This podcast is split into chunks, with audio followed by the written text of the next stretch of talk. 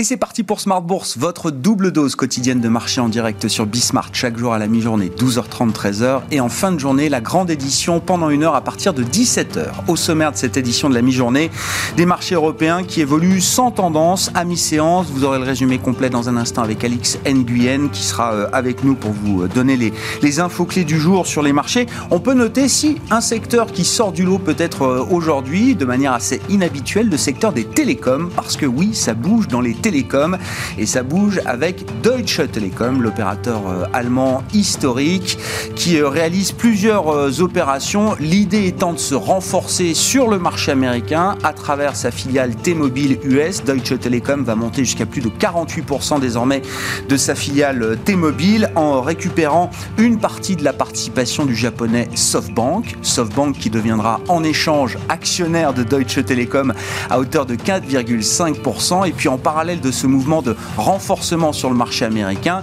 Deutsche Telekom se désinvestit un peu plus d'Europe, d'Europe du Nord même en l'occurrence, puisque le groupe allemand cède sa division mobile néerlandaise à deux fonds d'investissement, les fonds Apax et Warburg, pour un peu plus de 5 milliards d'euros. Voilà, c'est le deal du jour dans un secteur délaissé sur le plan boursier depuis euh, très longtemps. On aura l'occasion d'y revenir spécifiquement ce soir dans le quart d'heure thématique de Smart Bourse à partir de 17h45. L'enjeu de la semaine, c'est la réunion de la Banque Centrale Européenne. Christine Lagarde et le réveil des faucons. On en parlera dans un instant avec les équipes de stratégistes de CPR Asset Management. Et puis, grande question également à la sortie de cette période estivale, alors que les marchés s'apprêtent à attaquer la dernière partie d'année, le dernier tiers de cette année 2021. Les investisseurs sont-ils risk-on ou risk-off? Grande question à laquelle Alain Bocobza, le responsable mondial de l'allocation d'actifs de Société Générale CIB, répondra d'ici quelques minutes.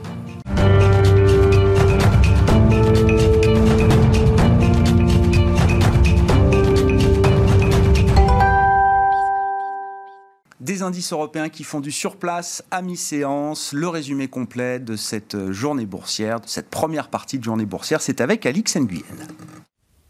Pas de tendance claire pour les principales bourses européennes dans l'attente de la reprise des échanges à Wall Street, fermés hier à l'occasion du Labor Day.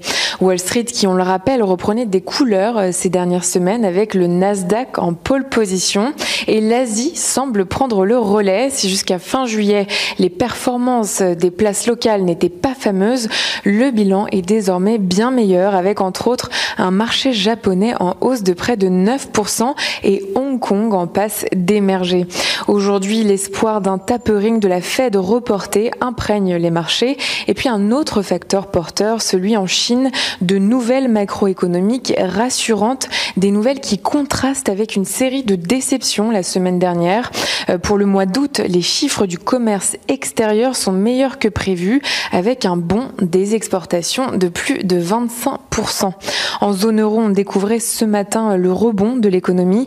La croissance au deuxième trimestre est revue en hausse d'environ 2%, une hausse qui s'explique par le dynamisme de consommation des ménages. Et une nouvelle moins satisfaisante en revanche, celle de l'indice allemand ZOO euh, du sentiment économique, tombé euh, lui aussi ce matin. Il est particulièrement en deçà des attentes, en forte baisse à plus de 25 points, 26 points en septembre. Côté valeur, on commence avec l'ouverture d'une enquête, celle de la BaFin ou le gendarme boursier allemand contre l'assureur Allianz, une enquête qui intervient après les pertes accusées par certains de ses fonds de gestion l'an dernier.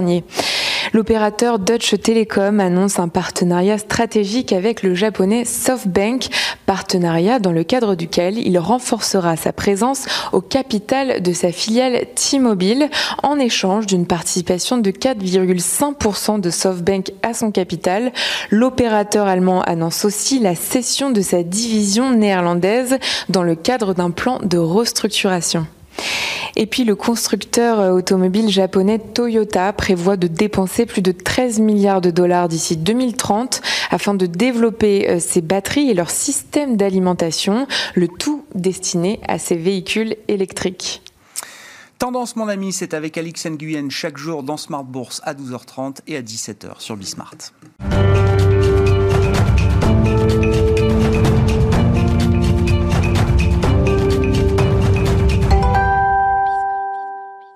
La réunion de la rentrée, la réunion de rentrée de la Banque centrale européenne après-demain, jeudi 9 septembre à Francfort, pourrait être animée. On en parle avec Bastien Dru qui nous rejoint par téléphone, responsable de la macro-stratégie thématique chez CPR Asset Management. Bonjour Bastien. Bonjour. Bienvenue. Merci beaucoup d'être euh, avec nous. Pourquoi est-ce que les faucons de la BCE euh, donnent-ils de la voix en ce moment, en cette rentrée? On a pu entendre les prises de position des euh, gouverneurs nordiques, allemands, autrichiens, le gouverneur belge euh, également, qui ont tous évoqué certaines préoccupations quant au degré d'accommodation de la politique monétaire en, zone euro. Est-ce qu'il s'agit d'une posture politique classique de la frange orthodoxe de la Banque Centrale Européenne ou est-ce qu'il y a quand même des questions légitimes justement sur le réglage de la politique monétaire aujourd'hui en zone euro? Je dirais qu'il y a quelque chose qui n'est pas du tout étonnant euh, à ce qu'on appelle les faucons, c'est-à-dire les gouverneurs des banques centrales, comme vous venez de le dire, euh, allemandes, néerlandaises, autrichiennes. Euh, ils ont toujours été euh, viscéralement opposés au programme d'achat d'actifs de la BCE. Euh, cette opposition, elle avait été un petit peu mise en pause, mise en sommeil pendant la crise Covid, parce que personne ne savait, personne, y compris les faucons de la, de la BCE, personne ne savait où allait l'économie.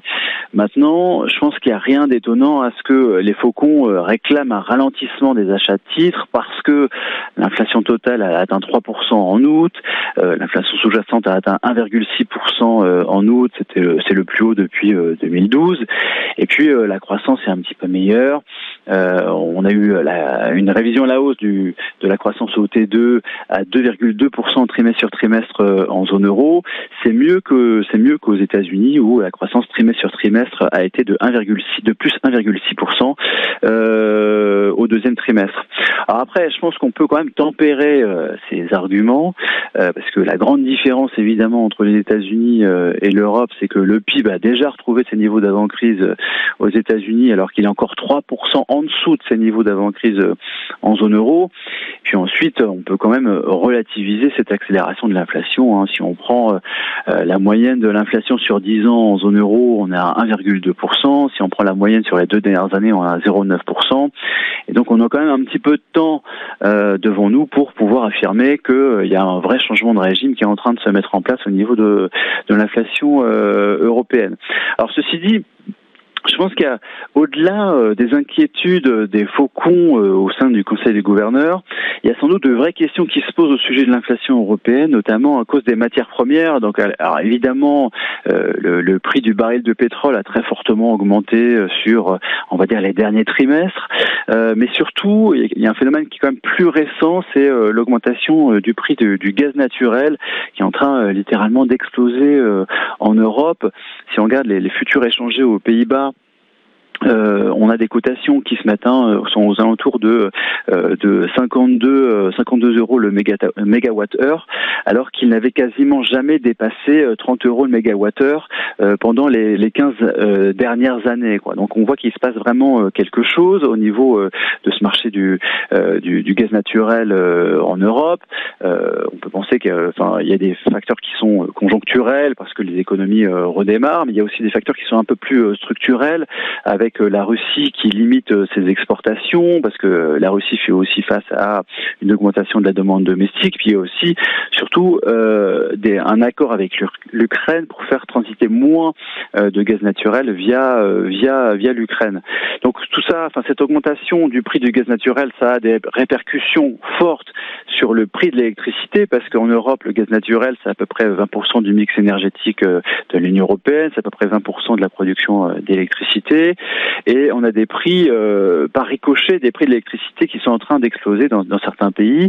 On peut penser euh, à l'Espagne, à l'Italie euh, et dans une moindre mesure à, à l'Allemagne. Et c'est une vraie, il se pose, un, il y a un vrai sujet de pouvoir d'achat. Hein. Ce qu'on a pu voir, c'est qu'il y a des gouvernements européens qui sont en train de prendre des mesures exceptionnelles pour essayer de préserver le pouvoir d'achat face à cette augmentation des prix de l'électricité. il y avait notamment l'Espagne qui a déjà réduit le taux de TVA associé à euh, l'électricité au mois de juillet et qui le gouvernement espagnol qui propose euh, une augmentation du salaire minimum justement pour essayer de lutter contre euh, cette augmentation du, prix de, de l'électricité et pour essayer de préserver le pouvoir d'achat. pour en venir à la BCE, il n'y a quand même pas grand-chose que, que la BCE puisse faire pour lutter contre cette augmentation des prix de l'énergie. Justement, effectivement, une banque centrale, j'allais dire qui se respecte, nous dit que c'est le genre de phénomène pour lesquels elle, regarde à travers d'une certaine manière, Bastien. Oui, oui. Donc euh, normalement, enfin, la, Banque centrale européenne euh, euh déjà calcule une inflation hors prix énergétique et hors prix de l'alimentation. C'est ce qu'on appelle l'inflation euh, sous-jacente parce que c'est censé refléter les vrais développements des prix au sein de l'économie. Ceci dit, si euh, les prises du gaz naturel et d'électricité continuent à augmenter euh, dans certains dans les dans certains gros pays européens et que ça euh, que c'est en train de de causer une augmentation des salaires et notamment via l'augmentation du salaire minimum, il y a il y aurait donc des effets de, de second tour que cette fois-ci la BCE ne pourrait pas ignorer. Donc pour l'instant, il y a, je pense qu'il y aura juste une sorte de, de vigilance sur ce sujet-là. En revanche, s'il y avait des, des, des, effets de second tour significatifs qui se mettaient en place sur les trimestres qui arrivent, la BCE ne pourrait pas l'ignorer. En conclusion, qu'est-ce que vous attendez de la, communication de la BCE ce jeudi? Il y aura de nouvelles projections économiques et euh, un équilibre à, trouver en matière de communication. Qu'est-ce qu'on peut envisager, euh, Bastien? Alors je pense que l'affaire elle est à peu près entendue euh, pour une baisse des achats de titres au quatrième trimestre. Actuellement, la BCE achète à peu près 80 milliards d'euros par mois euh, dans le, cadre du PEPP, donc le programme exceptionnel qui avait été mis en place pour lutter contre le Covid. Et on peut imaginer que ça passe aux alentours de 60 milliards sur le quatrième trimestre, avec, rappelons-le, toujours dans son programme d'achat titre, on va dire, traditionnel, euh, qui s'appelle l'APP, il y a toujours 20 milliards euh, d'achats de titres mensuels. Donc je dirais que la, partie est relativement facile en termes de communication pour, pour ce Conseil des gouverneurs de cette semaine, parce que les chiffres sont un peu meilleurs, il y a des faucons qui réclament moins d'achats de titres, l'enveloppe du PEPP, de, toute façon, elle, est trop juste euh, si on reste sur, sur les rythmes actuels pour aller euh, jusqu'à mars 2022. Donc c'est quand même assez facile cette fois-ci euh, d'annoncer une baisse des achats d'actifs sur, sur le quatrième trimestre. Ce qui reste l'énorme challenge en termes de communication, c'est l'après PEPP, hein, parce que donc ce programme exceptionnel il se termine en mars 2022, et ça, euh, de toute façon, la BCE va mettre euh, tout ça sous le tapis, elle va garder ça pour euh, sans doute le, Conseil des gouverneurs de, de, décembre, parce qu'il se posera la question de qu'est-ce qu'on fait après quand le PEPP est terminé, donc après mars 2022, et là, ce qui est quand même maintenant probable, c'est qu'on ait une recalibration du programme entre guillemets traditionnel d'achat de titres qui s'appelle l'APP, qui est actuellement à 20 milliards par mois. On pourrait imaginer que ça monte à 40, 50, 60 milliards par mois après la fin euh, du, du PEPP. Et c'est ça qui sera euh, difficile à expliquer et, et qu'il faudra réussir à bien motiver, euh, à bien justifier par la suite. Merci beaucoup euh, de cet exercice de clarification de la communication et de la stratégie de politique monétaire de la Banque Centrale Européenne. Rendez-vous donc ce jeudi à Francfort pour la réunion de rentrée du Conseil des gouverneurs de la BCE. Bastien Dru était avec nous par téléphone, le responsable de la macro-stratégie thématique de CPR Asset Management.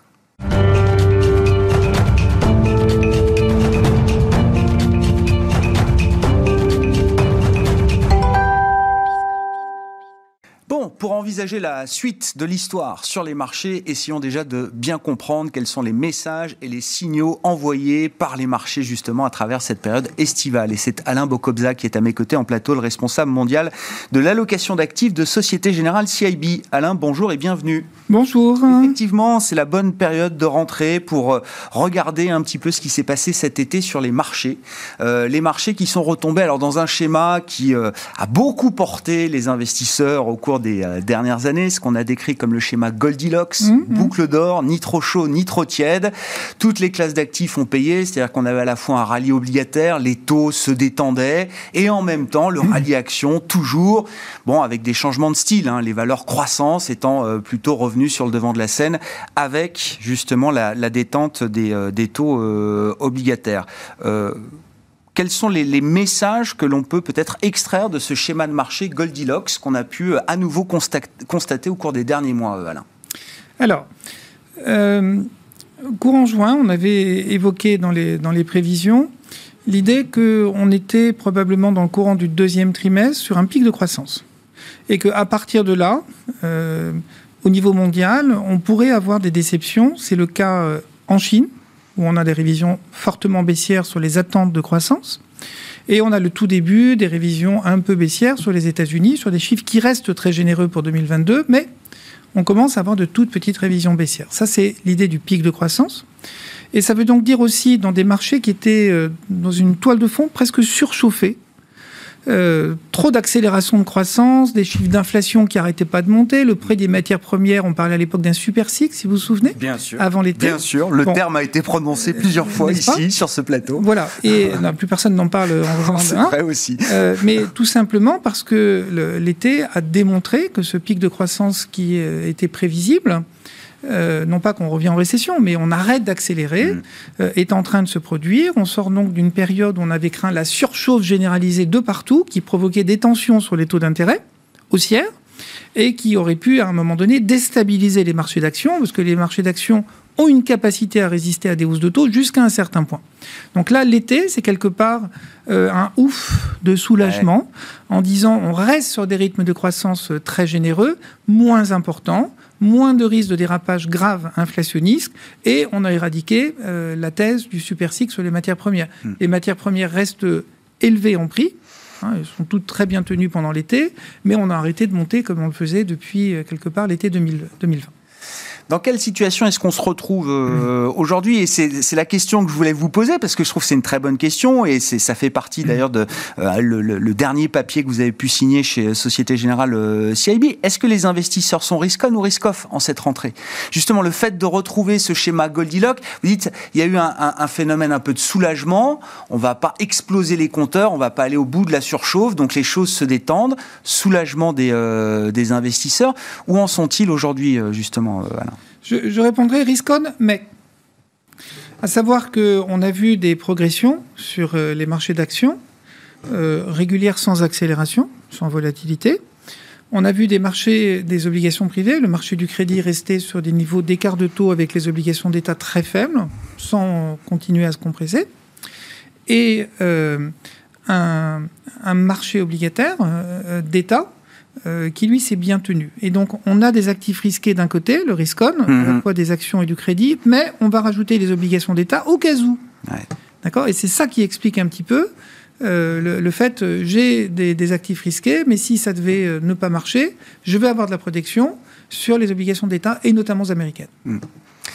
C'est une position d'attente? Qu'est-ce que ça nous dit du coup d'après, euh, d'une certaine manière, si on est un peu plus dans la prospective en matière de, stratégie et de location d'actifs, euh, Alain? Alors là, on est un peu entre deux, à savoir que les marchés ont intégré la sortie du risque de surchauffe, euh, avec des banques centrales qui nous disent on va sortir d'un stimulus extrême, on va le réduire. Les gouvernements disparaissent sur toutes les injections qui ont été faites pour aider les secteurs qui en avaient besoin. Certains continuent d'en avoir besoin, d'autres moins. Donc on voit que les stimulus euh, extrêmes vont graduellement ou plus rapidement que prévu se retirer. Ah. Et donc ça, ça crée du risque dans les marchés, à la fois sur les obligations d'État et sur les marchés d'actions. Donc euh, notre grand message, c'est qu'on est un peu entre deux. Euh, on sort d'une période où tout a été agréable euh, et les banques centrales commencent à préparer sérieusement le terrain. Dans la discussion qu'il y avait il y a quelques minutes, c'est euh, qui, comment, quelle date, etc. Mais il y avait des convictions très fortes que je partage, exprimées, comme quoi il y a des, une partie du stimulus qui va être retirée. Et les marchés sont aujourd'hui inondés de liquidités, comme l'économie dans son ensemble. Les marchés immobiliers restent très porteurs, aussi parce qu'il y a beaucoup d'utilités de taux bas. Et il y a une partie du stimulus de crise qui correspondait à une crise aiguë qui n'a plus lieu d'être. Et ça, ça va créer du risque, non pas un risque extrême de d'écroulement de, tout le système, mais ça va provoquer une période qui va sans doute être un petit peu plus compliquée en matière d'investissement. C'est pas le tantrum de 2013, qui était voilà une des grandes erreurs de communication euh, de la part des banques centrales, de la Fed en l'occurrence. Ce scénario-là, vous le voyez pas dans le radar euh, aujourd'hui, mais c'est plus non plus le chemin aussi facile sur les marchés qu'on a pu avoir sur les, trimestres euh, précédents ou depuis mars 2020. littéralement, le tantrum, c'est l'image d'un petit enfant, disons 3 ans, à qui qui pouvait demander un bonbon et qui va rentrer dans une période de crise aiguë en disant je veux mon bonbon et on peut pas le contrôler. C'est ça le tantrome, hein, la, traduction littérale. Donc là, euh, c'était une communication déficiente à l'époque en 2013 de la Réserve fédérale américaine. Euh, ils ont appris de leurs erreurs. La BCE n'avait pas fait cette erreur-là, mais tous les marchés obligataires avaient été approuvés et tous les autres marchés. Donc là, il y a un travail sur la communication, ce qu'on appelle en franglais le, forward guidance. Mhm. comment ils vont piloter la sortie de politique monétaire de crise moi, je lis, ils vont sortir de la politique monétaire de crise avec une communication meilleure. Donc, on évite les régimes de volatilité inutiles ou inutilement élevés. Donc là, on passe. C'est pas pour ça que le fait de retirer des stimuli euh, extrêmes, euh, on sortira indemne avec euh, tous les secteurs et tous les marchés obligataires qui vont continuer à bien performer. Donc, on entre dans une période où il faut préparer quelle que soit la nature des, gestions et du, capital investi, euh, il faut commencer à préparer le terrain pour une période qui va être un peu plus disputée. Et concrètement, qu'est-ce que ça veut dire euh, dans les allocations que vous pilotez, Alain, les, conseils, les recommandations que vous pouvez émettre Qu'est-ce qu'il faut avoir en portefeuille Où est-ce qu'il faut être positionné Qu'est-ce qu'il faut peut-être lâcher, abandonner? Alors, euh, pour l'instant, dans l'équipe, on n'est pas euh, dans une période où on recommande du risk-off en disant euh, vendez tout et allez cacher le capital pour préparer une période de turbulence extrême. On n'est pas du tout, du tout dans cet état d'esprit. On mentionne juste que euh, les, des progressions exceptionnelles sur des vitesses très rapides sur les marchés d'actions sont sans aucun doute derrière nous euh, et le rythme de croissance peut euh, continuer, mais sur des rythmes plus modestes. Et à partir de là, des, des stratégies qu'on peut faire réapparaître dans les portefeuilles sont des stratégies, par exemple, de rendement sur les marchés d'actions, puisque les dividendes ont été très perturbés pendant la crise, les rachats d'actions ont disparu et la rentabilité du capital des entreprises qui est bonne et meilleure. Les résultats des entreprises ont été très bons pendant le deuxième trimestre, donc ça va permettre la restauration des politiques de distribution et donc des stratégies adossées euh, aux stratégies euh, income, au rachat d'actions peuvent bien performer. Une partie de la surperformance des valeurs de croissance est aussi due à ça, parce qu'elles sont très généreuses en rachat d'actions. Mm. Celles qui génèrent beaucoup de, de, d'autofinancement génèrent un peu de dividendes et surtout des rachats d'actions. Et ça, mm. ça performe bien. Les valeurs euh, tech américaines emblématiques, Microsoft, Apple, sont parmi les plus gros payeurs de dividendes et les plus gros racheteurs d'actions euh, aujourd'hui au monde. Hein. Ça arrive en Europe aussi.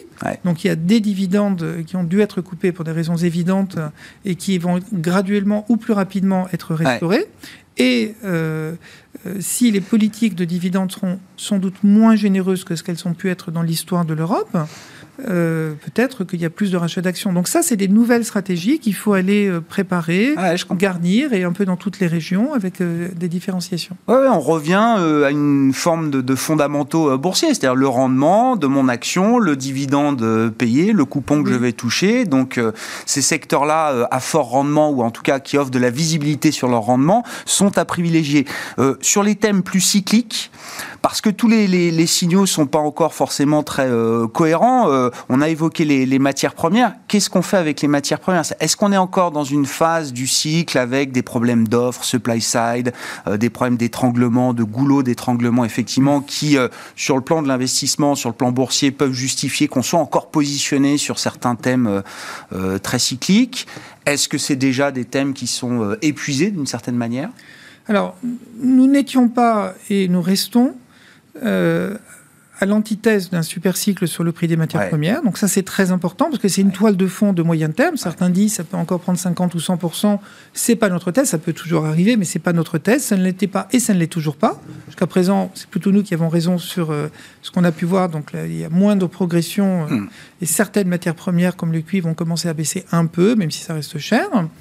et deuxièmement, on voit l'extrême sensibilité avec ce qui s'est passé en Guinée, qui est un très gros producteur de bauxite, qui est la base de, de, l'aluminium. Hein. Les prix de l'aluminium ont flambé sur les dernières heures. Mhm. Euh, un, problème d'offre provoque immédiatement des, secousses de volatilité sur le prix des, matières premières. Donc là, il faut rester vigilant. Le prix du marché, le marché du pétrole peut rester euh, alerte aussi sur ce type d'informations. Bref, donc euh, globalement, le ralentissement de la Chine qui est profond, c'est pas pour ça qu'ils vont en récession, mais ils reviennent sur des rythmes de croissance, n'est pas très bon pour les matières premières industrielles, entre autres le, cuivre.